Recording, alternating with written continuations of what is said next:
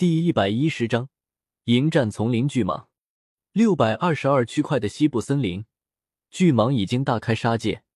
六名在营地周围巡逻的玩家，除了回去报告情况的那一位，其他全部都被巨蟒给生吞了下去。而且巨蟒口中还有一种能够腐蚀铁质装备的毒液，被它吞下去的人无一幸免。随后，他的眼睛紧紧的盯着营地之中的篝火。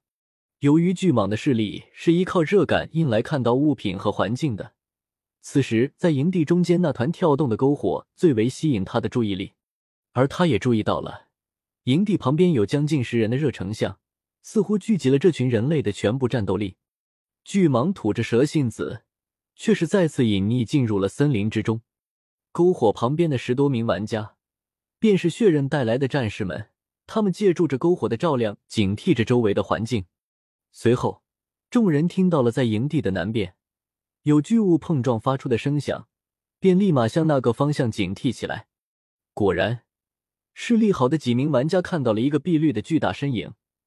只见它像是一台无情的杀戮机器，直接将五名巡逻的玩家给吞入腹中。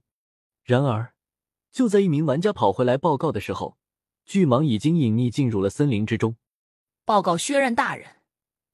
兄弟们临死发现了关于巨蟒的情报，那只巨蟒口中会分泌出能够腐蚀铁甲的毒液，我们的装备和武器在它面前没有丝毫作用，而且使用附过膜的铁剑进行攻击，完全无法破开巨蟒的防御，作用为零。血刃听完也是表情一沉，这可大大出乎了他的意料了。铁质装备已经是他们六百二十二区块能为战士们配备上的最强装备了。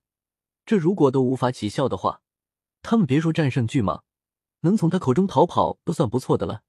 于是，作为这些人队长的血刃瞬间做下了决定。他缓缓的将身上的铁甲脱下，郑重的递给了站在旁边的洛修，说道：“修罗兄弟，虽然我们第一天见面，但是我觉得你应该不是什么坏人。待会你们撤退到主城，到时候再将这套铁甲给我。”你的意思是？洛修略有疑惑：“我要去独自面对那条巨蟒，在我和他纠缠的这段时间，你们就撤退回主城吧。”说完，血刃掏出了那把钻石剑。此时他觉得，只有这把剑能够对巨蟒造成一定伤害了。六百二十二区块的战士玩家们看到血刃如此动作，都是有些说不出话。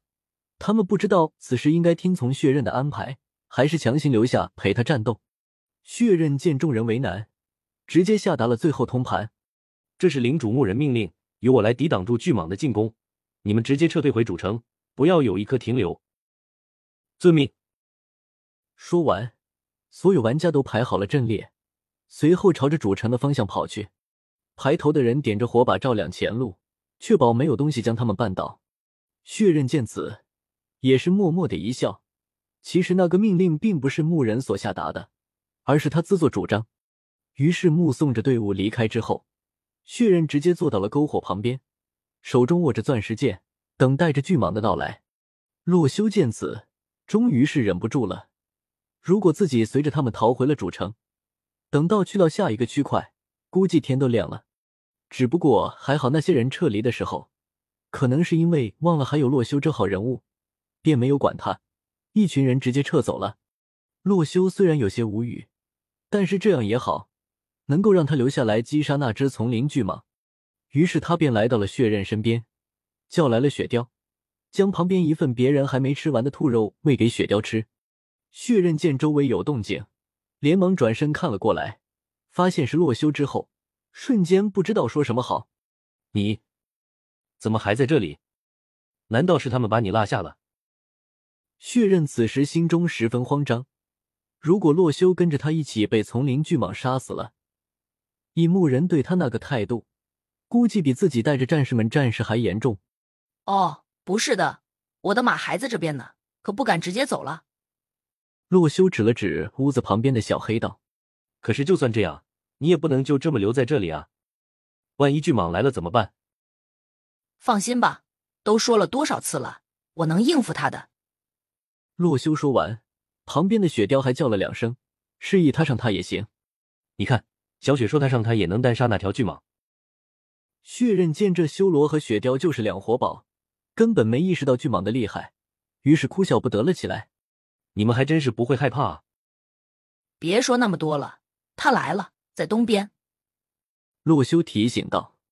他虽然没有看到巨蟒的身影，但是在那次对战巨型末影人之后，洛修的感官就变得十分敏锐，甚至连第六感都变强了。此时他感到了地面传来的震动，便知道那只巨蟒从东边袭来了。修罗兄弟，你怎么知道它从东边来？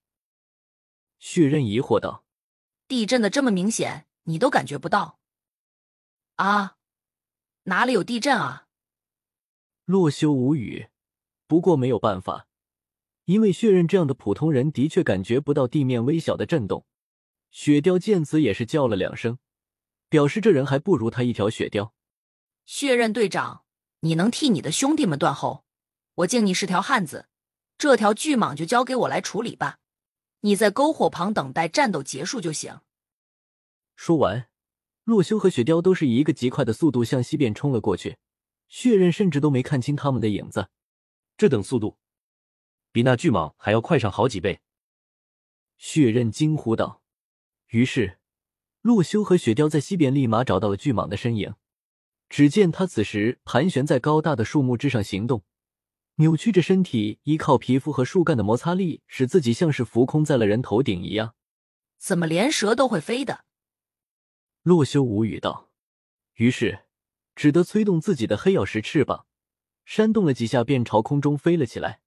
小雪，空中的战斗就交给我。如果巨蟒落地，就到你出手的机会了。洛修说完，雪雕也是配合的叫了一声。于是他直接飞到了空中巨蟒即将经过的地方，拔出了胡月刀白狐，随后在巨蟒到来之前，直接一个次元斩朝着面前劈去。就在次元斩的十二道剑刃出现的一瞬间。巨蟒那飞速移动的身体已经无法停止，直接撞到了次元斩之上。